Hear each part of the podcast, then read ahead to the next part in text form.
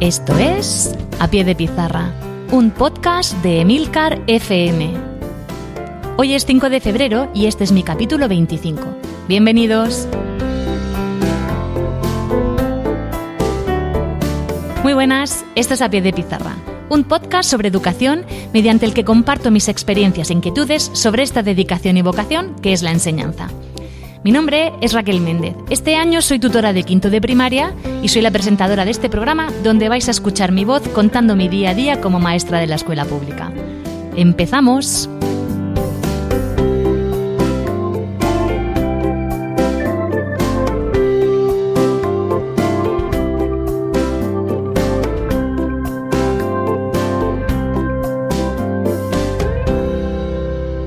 Hola, muy buenas a todos. Pues bien, en este episodio de hoy tengo una invitada muy especial. Su nombre es Toñi Rodríguez Lozano, ya la tuvimos en otro capítulo anterior. Y bueno, para quien no lo haya escuchado, ella es orientadora del equipo de orientación educativa y psicopedagógica de Molina de Segura. Y está aquí porque, junto con otros compañeros, ha elaborado un proyecto europeo, Erasmus Plus, y han elaborado una plataforma con recursos TIC para padres y profesores. Eso es un proyecto que empezó en el año 2015 y que tuvo una finalización en el año 2017. Bueno, está de actualidad porque acaban de terminar unas charlas en las que han estado dando difusión de este proyecto en distintas comunidades autónomas de España. Entonces me gustaría pues que conocierais un poquito su trabajo y esto en qué está repercutiendo en, en los alumnos, que es lo que más nos interesa. Bueno, en primer lugar, muchísimas gracias por estar aquí, Toñi, y bienvenida. Nada, buenos días a todos y muchas gracias Raquel por darme la oportunidad de difundir este proyecto porque al final pues va a repercutir en nuestro sistema educativo, en el rendimiento de los alumnos y también pues, ofrecer unos recursos para que tanto los padres como los profesores puedan utilizarla para mejorar el rendimiento de los alumnos. En primer lugar, pues me gustaría que explicases a la gente qué es el proyecto Erasmus Plus. Porque, claro, toda la gente que oye la palabra Erasmus piensa que son alumnos extranjeros, que van a pasar en la universidad el año de sus vidas, y etc, etc. Pero no, el proyecto Erasmus Plus también tiene que ver con alumnos de la escuela y no solo con alumnos con, que aprenden otros idiomas. entonces, me gustaría eso que lo aclarases. Bueno, el proyecto, los proyectos Erasmus Plus eh, son proyectos que se hacen entre distintos países eh, entre profesionales de distintos países. En este caso sería entre equipos de orientación o eh, gabinetes, porque algunas veces son eh, públicos, son equipos públicos y otras veces son entidades privadas de distintos países que se juntan para, para tener, para hacer proyectos educativos para, para la escuela, para trabajar en la escuela. Eh, en este caso eh, es un proyecto que se ha hecho con otros países, como por ejemplo Italia, eh, con Polonia, con, Lituania y con España y con Turquía, cinco países. Y entre todos estos países, los coordinadores somos España, el país coordinador es España, y se ha hecho una plataforma que el, objetivo es ayudar, dar recursos a los alumnos con dificultades de aprendizaje para mejorar su rendimiento académico. Entonces, bueno, ya me has explicado que participan, pero eh, ¿vuestro trabajo en qué se ha centrado? ¿Qué, ¿Cuál ha sido el producto final? Pues claro, también surgiría la necesidad pues, para atender a los alumnos de, otra forma, diferente a la educación ordinaria. Entonces, no sé cómo os lo habéis planteado, cuáles son las bases que habéis, que habéis priorizado y luego pues cuéntanos cuál ha sido el producto que ahora ya después de dos años sí que lo puedes contar, ¿no? ¿Qué es lo que, qué es lo que ha surgido de toda esta coordinación entre los cinco países? Sí, la idea era mejorar el, proceso de enseñanza-aprendizaje de estos alumnos.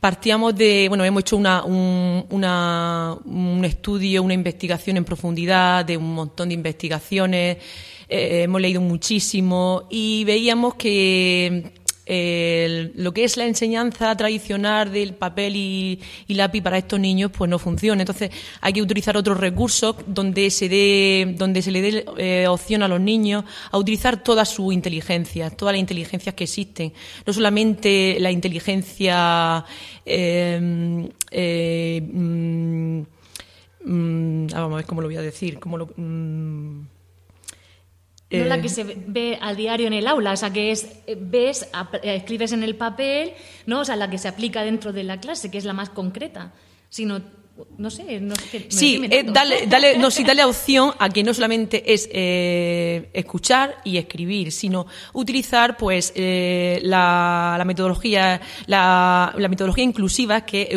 utilizan la inteligencia visual, la táctil, la auditiva, o sea, darle opción a, a toda la musical, todas las inteligencias que existen en, los, en los niños, no solamente en la de escuchar y que la enseñanza tradicional de, de transmitir información y recibir la información y, hasta, sino que el alumno participe, forme parte del proceso de enseñanza-aprendizaje utilizando todos sus sentidos y toda su inteligencia. Eh, entonces esa era la, base, ¿no? En que el, alumno eh, de otras con otras metodologías pues tenía más posibilidades de aprender y de una forma más atractiva, eh, más práctica y en el que el niño fuera más una pieza más, más autónoma y más activa. Y con eso, pues a base de, leer mucho y de profundizar en muchos en, muchas investigaciones, pues se nos ocurrió de hacer una plataforma con recursos TI para que los, profesores y los padres pudieran eh, trabajar con su, con su hijo y en este caso también con los alumnos. Eh, ¿Podrías explicarnos, o sea, suena súper interesante, cómo podemos acceder a esa plataforma, cuáles son las partes en las que está formada, no sé qué tipo de actividades nos podemos encontrar ahí, porque supongo que habréis tenido que invertir muchísimo tiempo en eso. Entonces, si nos puedes explicar, por ejemplo, yo quiero entrar en esa plataforma, ¿cómo la encuentro? ¿Qué me puedo encontrar allí? Mm, ¿Tengo que darme de alta? No sé, nos lo puedes decir, porque supongo que ahora mismo si hay algunos papás que están escuchando y les puede interesar, entonces, ¿cómo podemos acceder a ella y qué me puedo encontrar ahí? Sí, bueno, para poder acceder a la plataforma hay que meterse en el Google y componer el helpdeskill.com, aunque no es fácil de deletrear, pero bueno, en la, en la web de la Asociación de Padres y Madres de aquí del colegio, de Francisco Martínez Bernal, hay, hay un vínculo, ¿eh? un hipervínculo, un vínculo que si pinchas ahí accede directamente a la plataforma. Pero voy a, voy a deletrearlo por si hay alguien que no es del cole, claro. H-E-L-P-D-E-S-K-I-N-L-D.com. Help Deskind. Suena raro, pero espero que con, la, con el deletreo se pueda, lo podáis escribir y podáis acceder. Sí, entonces una vez que accede aquí a la plataforma, pues eh, hay como varios. Primero hay que ponerlo claro en, en, español, porque ahí está en cinco idiomas, incluido también. Eh, bueno, está en seis idiomas, incluido el inglés, en todos los idiomas de todos los, de los cinco países participantes y luego en inglés. Eh, luego hay un, desplegable que aparece eh, lo que es el proyecto y habla sobre cómo se ha llevado a cabo el proyecto y, agradecimiento. Y luego ya se organiza en, en desplegables que, que habla sobre el, eh, dirigido a los padres y, dirigido a los maestros. El dirigido a los padres habla de todas las dificultades de aprendizaje que se hace una, definición y una conceptualización de cada dificultad de aprendizaje. Aquí en este proyecto nos hemos centrado en, la dificultad de aprendizaje que es la, discalculia, la disgrafía, la dislexia, la disortografía, el TDAH y el TAN, que es el trastorno de, eh, mm, lenguaje no verbal.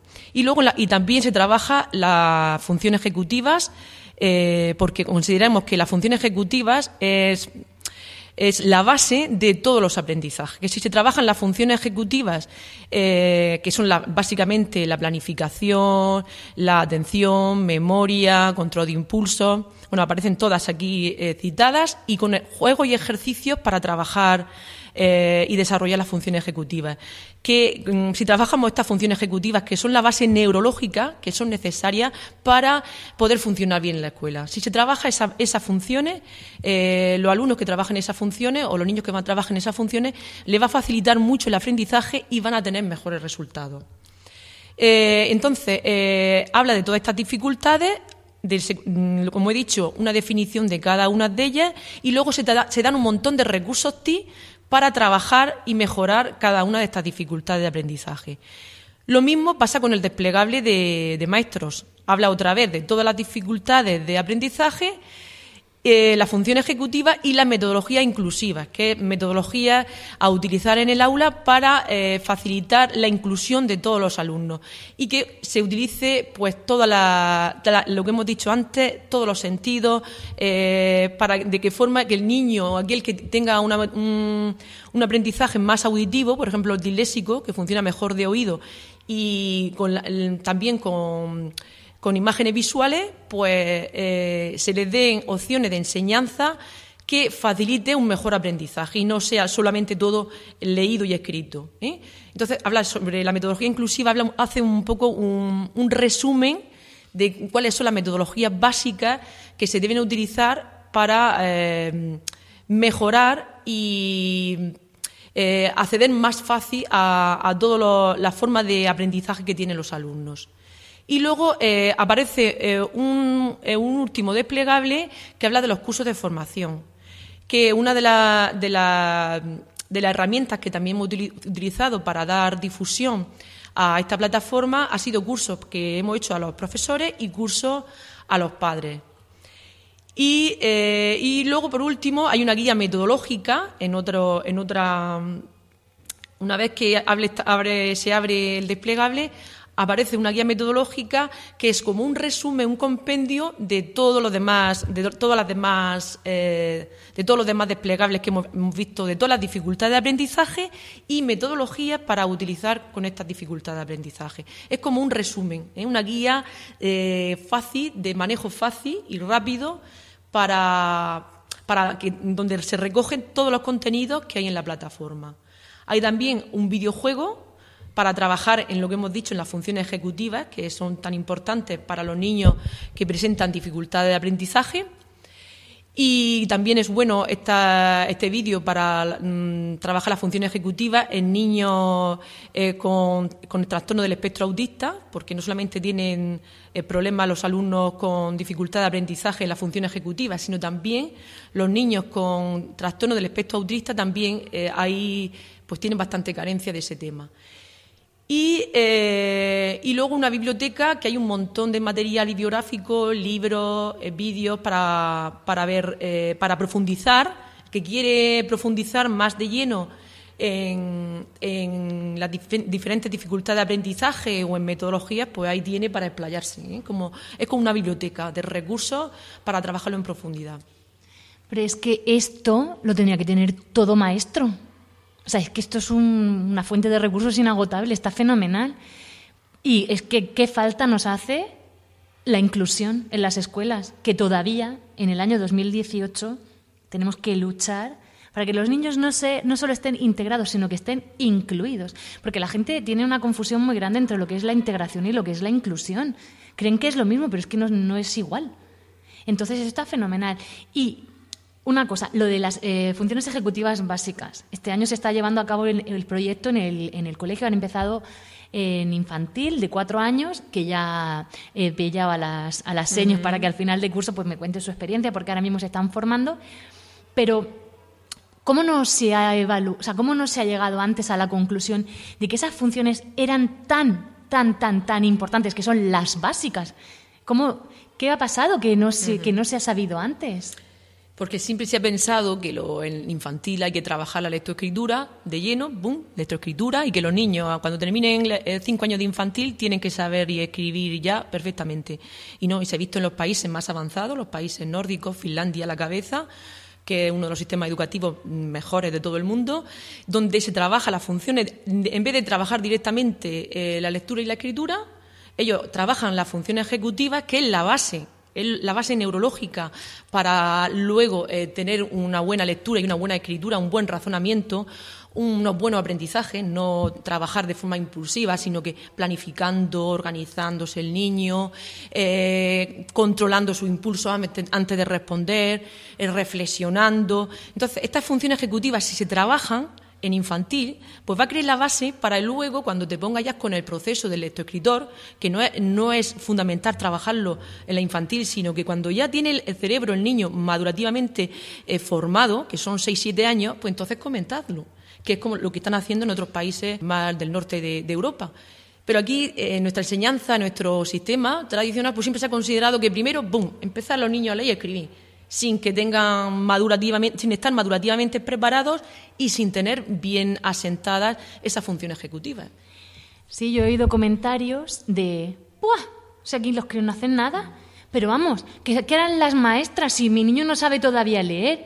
Y a mí se me revuelven las tripas porque digo, vamos a ver, es que muchísimas, luego, muchísimas dificultades de aprendizaje relacionadas con el aprendizaje de la lectoescritura o desarrollo, en el desarrollo lector surgen por haber iniciado una actividad para que el cerebro del niño no estaba preparado. Papás, mamás, no obsesionaros con el aprendizaje de la lectura, por favor, que cada cosa tiene su momento y su etapa y el cerebro del niño tiene que estar preparado porque hay diferentes conexiones que no se hacen hasta determinada edad. Es igual que un niño de cinco meses no lo puedes poner a caminar porque no está preparado, pero eso no lo entendemos. Queremos que salgan de infantil leyendo. Graso error. Y se ha visto que luego en primaria, si no se trabajan estas funciones ejecutivas, hay muchas dificultades de aprendizaje surgen porque el niño es impulsivo, el niño no escucha, el niño es incapaz de mantener la atención durante una clase, tiene que estar todo el rato cambiando de actividad para sentirse motivado. Y, y es un fracaso. O sea, y es que eso, yo ahora mismo, en el curso que tengo, a muchos les puede la espera. No, no son capaces de tener la atención y la capacidad de escucha, con lo cual tengo que repetir lo mismo 10 millones de veces, hasta que todos están atentos y todos son capaces de entender. Tampoco se escuchan entre ellos. Supongo que eso también será una de las cosas que se trabajará en las funciones ejecutivas básicas y aprender a pensar. Aprender a pensar, a organizarse, a que si se da una instrucción, ¿qué tengo que hacer con esta instrucción oral o escrita que me da? ¿Qué hago? ¿Directamente me pongo a responder o pienso lo que tengo que hacer y veo cada paso, ¿eh? si lo he hecho bien en cada paso? Empiezo, lo reflexiono, lo leo bien, ¿eh? lo hago, luego lo reviso para ver si está bien hecho. ¿eh? Y entonces eso es lo que hay que hacer a un niño, aprender a pensar, a razonar, a no hacer boom rápido, sino lentos, planificarse, organizarse, revisar ¿eh? y pensar siempre una, dos, tres veces antes de dar una respuesta. Entonces, si eso lo trabaja desde pequeño, pues luego lo tiene muy fácil. Y esperar a que tenga seis, siete años, que su cerebro está preparado y maduro para leer y escribir. Y entonces ya van solos y rapidísimo. Pasa en Finlandia, ya te digo, primer sistema educativo, los niños no leen y escriben hasta que no tienen seis, siete años. Antes están trabajando el tema de las funciones ejecutivas. Pues cuando están preparados su cerebro, ya se disparan. Entonces, ¿de qué, como dice Raquel, de qué sirve poner a un niño si no está madurativo, madurativamente preparado, de ponerlo a andar si sus piernas no están preparadas? Pues cuando tenga 12 mm, meses, año y medio, sobre 12, 12 años y medio, está ya preparado, ya se va solo. Entonces, hay que dejarlo hacer otras cosas, que se arrastre, que gatee, que explore, pues lo mismo pasa con la, con la lectoescritura. Si tú lo pones antes y vas machacando antes, lo que pasa es que muchas veces al final terminan con dificultades lectoescritores. ¿Eh? terminan teniendo problemas de ese tipo. Entonces, que no tengamos prisa, que no tengamos miedo. ¿eh? que es una cosa, es una corriente que se está investigando, que ya otros países ya lo tienen ya más que superado y nosotros estamos ahora leyendo lo que ellos publican, que lo tienen más que superado. Pero por lo menos vamos por el buen camino y nos hemos dado cuenta y estamos poniendo los medios pues para que pues eso para trabajar las cosas que son tan necesarias. Otra otra pregunta, o sea, aquí en el desplegable de los padres si te metes en lo de las funciones ejecutivas básicas, están, hay también actividades, no solo relacionadas. Sí, hay muchísimo material. Esto yo invito a los padres a que se metan y vayan viendo, vayan desplegando cada parte y vayan viendo. Hay un montón de ejercicios, un montón de juegos, un montón de aplicaciones que pueden trabajar con su niño, que son aplicaciones gratuitas. Hemos hecho una, una, una exploración en, toda, en todo eh, Internet eh, con todos los compañeros y hemos, hemos visto un montón de aplicaciones y hemos estado jugando nosotros como niños. Y a mi hija yo se lo daba también esas aplicaciones. Y hemos estado viendo eh, un montón de aplicaciones gratuitas que trabajan todas estas funciones y que son geniales. En vez de jugar a otras cosas, pues juegan con estas actividades, con estos juegos y los niños están aprendiendo y están desarrollando estas funciones ejecutivas. Y además también hay, luego hay aplicaciones para trabajar el tema de la lectoescritura, para trabajar el cálculo, la resolución de problemas, eh, eh, ampliación de vocabulario. hay un montón, un montón de actividades que los niños, eh, de una forma divertida y creativa, aprenden. Pero no hace falta que tengan dificultades de aprendizaje para poder trabajar con estas aplicaciones, porque que sí que es verdad que están dirigidas para trabajar específicamente pues, la dificultad de aprendizaje que has dicho anteriormente, pero todo el, todo el aula, todo el alumnado se va a beneficiar. Así que Esto sería incluir al alumno dentro de la actividad de clase no sería integrarlo, que ya lo dije en otro podcast, que no es lo mismo inclusión que integración. Entonces, aquí los maestros, tanto los maestros como los padres, ahí, o sea, tenemos una fuente de recursos impresionante para trabajar con los niños. De hecho, en casa, si un niño, si, si tienen varios hijos y uno tiene dificultades, puede jugar con los hermanos de forma interactiva y puede trabajar con todos los niños a la vez. Sí, sí, efectivamente. Es un elemento que pueden utilizar tanto niños con dificultades como sin dificultades. Y sirve para eso, para el entrenamiento de, de, de la función ejecutiva, de las materias escolares, en vez de trabajarla, por ejemplo, las matemáticas, la lengua, de una forma pues muy rutinaria, pues aprenden de otra forma más divertida y al final se la aprenden igual, pero de una forma más divertida y donde los niños pues se sienten incentivados, recompensados, porque muchos de estos juegos tienen recompensas. Entonces ah. van subiendo en niveles. Entonces, claro, pues se van, se van motivando.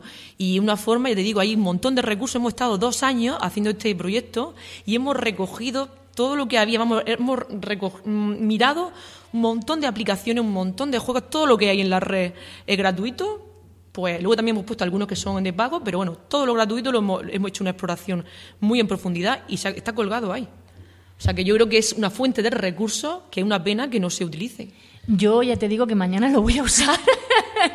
porque, bueno, tengo que decir que yo no lo conocía, pero sabía que estaba trabajando Toñi en esto porque acaba de volver de la del último congreso donde ha estado, que estaba en, era en, Salamanca. En Salamanca. Entonces, ahora es cuando estáis dando a conocer todo este trabajo, ¿no? Sí, sí. Hubo una jornada en noviembre del 2017 que era ya como el colofón, el, cierre de, nuestro proyecto y era como presentarlo a todos los profesores y a todos los padres y, fue ahí en el MUDEN de, aquí de Molina que nos juntamos, bueno, juntaron a, hubo un aforo de 250 personas, entre sobre todo profesores y también se dejó unas plazas para, para los padres, para que pudieran asistir y, conocer la plataforma de, primera mano. Pero yo, sinceramente, teniendo este pedazo de recurso, creo que sería ideal y obligatorio que en todos los centros se produjese, hubiese una charla para informar de esto. Y que todo el mundo, bueno, o igual mandar a la, la información al equipo directivo y que se haga divulgación, porque está fenomenal. Sí, sí. Entonces, yo, yo, en los centros que me lo han dicho, lo he vuelto a repetir a todo el claustro. Donde me dicen, allí que voy, y se lo cuento a todo el claustro. Para que conozcan, claro, porque es que al principio así es como mucha información y, dándole unas pocas instrucciones, pues enseguida se ve la posibilidad de manejarlo eh, y de cómo utilizar estos recursos en, distintos momentos. Y sí que, vamos, no, yo no tengo ningún problema en darlo a conocer eh, donde nos dicen, allí que vamos, ¿eh? No hay problema. Bueno, pues a ver si desde aquí, la gente que lo esté escuchando y le apetezca conocer esto y formar a su centro, bueno, pues ya sabéis, aquí tenemos a Toñi, que está encantada de divulgar el trabajo que han estado haciendo con tanto esfuerzo, esmero y sobre todo mucho cariño, porque aquí, pues los que se dedican a la enseñanza es por vocación, aunque la gente, de aquí ni un duro. O sea, el, proyecto Erasmus Plus nos paga lo que son para hacer todos estos proyectos, los viajes para encontrarnos, porque no hemos tenido que ver cuatro, cuatro veces en distintos países para ponerse de acuerdo. Porque, claro, aunque están los emails, pero no es lo mismo.